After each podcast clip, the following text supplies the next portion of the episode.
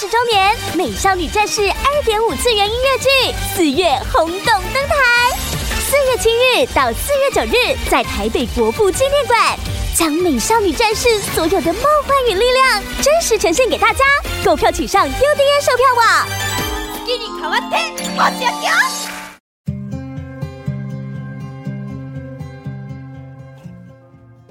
给你卡哇天，我想要。光临鲨语，带你关注那些有流量却没声量的全资讯。用十分钟零碎时间，一起跟上这个永远跟不上的世界。墨西哥的总统郑重地向全体国民宣告，尤其是在这样的年末圣诞节气氛当中，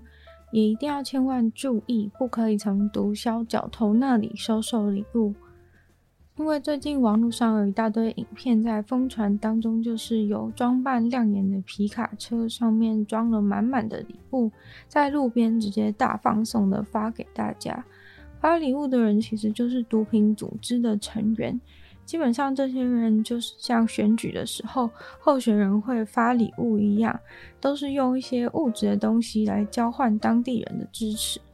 这些行为真的很有用。在毒品组织与一般民众保持良好关系的情形下，一般民众通常都会包庇走私贩毒的人，不让警察把他们抓走。目前他们还没确认礼物的来源，但是多半都是玩具，在一个相对收入低落的社区发玩具来收买当地人。他们把皮卡车放满了圣诞节的装饰灯，还有充气的圣诞老人。这种情形其实，在二零一零年代初期非常的盛行，然而今年竟然重新复苏了起来。所以总统生怕毒枭的收买大成功，才会郑重的警告民众不要被操控。因为一旦这些组织获得当地善良百姓的支持，他们就获得了人肉盾牌，躲在善良百姓的背后，政府就很难把他们揪出来。甚至从警察进到社区的瞬间，就已经有民众去通报，让他们逃走或者是躲起来。南韩正式解除了进口细胶真人娃娃的禁令。也算是在多年后终结了这个政府能管制民众私生活独身的论战，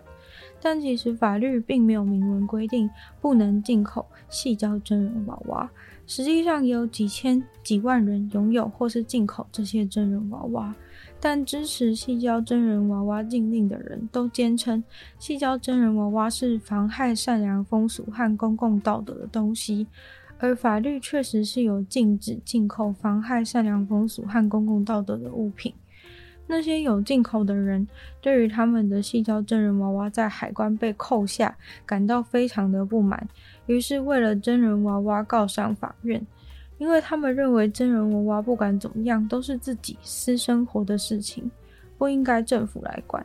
星期一，南韩海关宣布说，他们会重新修订关于进口细胶等身真人娃娃的相关规定。海关说，他们已经审视了近期的法院判决，还有参考了性别平等和家庭部门的相关说法。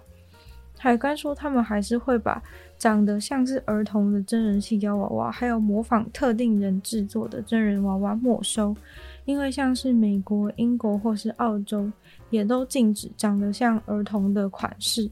虽然南韩在这方面的开函速度还是很迟缓，但是至少是一个进步。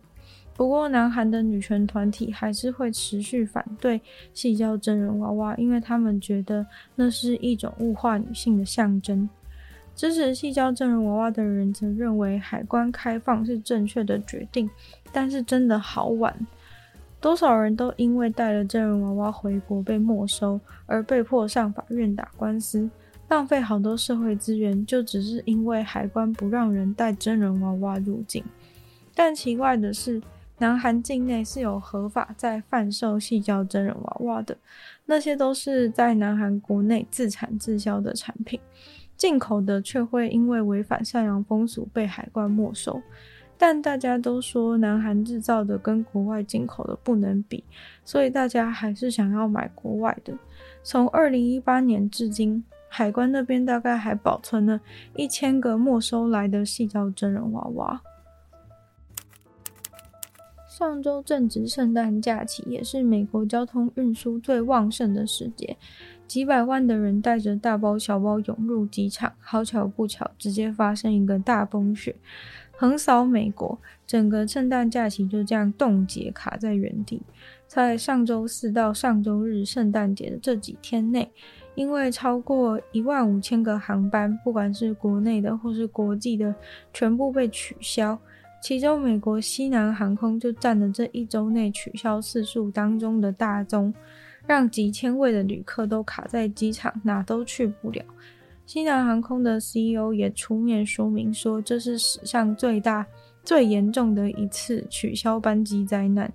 除了飞机的状况以外，因为暴风雪也导致很多的高速公路封闭，危险结冰的道路就算没有封闭也相当危险，尤其是在被暴风雪影响最为严重的纽约西部。但也因为这样的无奈时刻，发生了一些有趣的故事，像是一位当了二十八年美式足球队的裁判，他原本决定要当生涯最后一次的裁判，然后就退休。但是看来呢，这个暴风雪不愿意完成他理想中的计划。他原定想要从圣地亚哥飞到底特律，结果他的西南航空班机就被取消了。他在机场排队排了四个半小时，最后才好不容易买到了一张机票，结果那班飞机却还是延后了，导致他没有办法到达。最后本该是他生涯的最后一场球赛，让替补的裁判上场了，而他只能坐在电视机前面看比赛。他说从来没有想过这种事情会发生，真的是一种太神奇的体验。另外有一对夫妻，他们在亚特兰大的国际机场花了五天的时间，像无头苍蝇一样奔波。经过了一番努力之后，终于得以回到了位于堪萨斯的家。他们的故事荒谬之处在于，他们其实是去参加一个五天的游轮行程，结果五天的行程玩完之后呢，又花了五天卡在机场想办法回家。他们是在佛罗里达下船的，然后原本就订了西南航空的飞机票回家，结果就五天就卡在那。庆幸的是，至少他们还有亲戚住在佛罗里达，还能够去借住一下。不然他看到其他人圣诞节都直接睡在机场的地板。另外有一位对住在水牛城的夫妻，在一个风雪交加的时刻，突然有人敲了他们家的门。他们原本以为大概是邻居或是住在附近的爸爸妈妈，结果出现的竟然是一群韩国观光客。他们是想要问说，诶，有没有铲子可以借给他们？因为他们的巴士在去尼尼亚加拉瀑布的路上被雪卡住了，动弹不得。夫妻两人看了看外面惨烈的天气状况，觉得要是继续上路的话也很危险。于是就邀请了这十位韩国旅客进来家里面坐一下，等待天气变好再出发。还好冰箱里面还有剩下冷冻的鸡肉和猪肉可以煮来吃。韩国旅客也用现有的食材做了一些好吃的韩式料理给大家品尝。风雪缓和以后，他们竟然还互相留了联络方式，希望他们到韩国玩的时候呢，也可以去找他们。就这样子变成了很熟的朋友。奥地利在星期天发生了很严重的雪崩，导致十人失踪。原本觉得这情况可能已经凶多吉少，但结果最后十个人都有活着被找到，其中四个人受伤，其中一人特别严重。受伤的人已经在发现的第一时间就送往最近的医院治疗。这十人得以被搜救，是因为一开始有一位滑雪客正好录影，录到了雪崩发生的瞬间。有十位当时就在雪崩的路径上面滑雪。虽然影片没有清楚的录到他们被冲走的样子，所以看不清楚十个人的去向，但是救难团队第一时间就假定十人遇难而马上去进行搜救，所幸发现的时间还算早，十个人都活着被救出来了。今天的鲨语就到这边结束了，再次感谢订阅赞助的会员：一眼大影男子 James Jason、K 元毛毛、黑牡丹 Ugly 还有 ZZ。最喜欢其他愿意去支持鲨鱼创作的朋友，可以在下方找到非常的连接，没有不同的会员等级和不同的福利，大家参考。那也非常欢迎大家多多的把鲨鱼节目分享出给更多朋友，或者 Apple Podcast 帮我留心写下评论，对我们节目的成长很有帮助。那当然有时间的话，可以去收听我的另外两个 Podcast，其中一个是《牛的纯粹卫星批判》。没有时间更长的主题性内容。另外的话是听说动物，当然就跟大家分享动物的知识。就希望鲨鱼可以继续在每周二、四、五跟大家相见。那我们下次见喽，拜拜。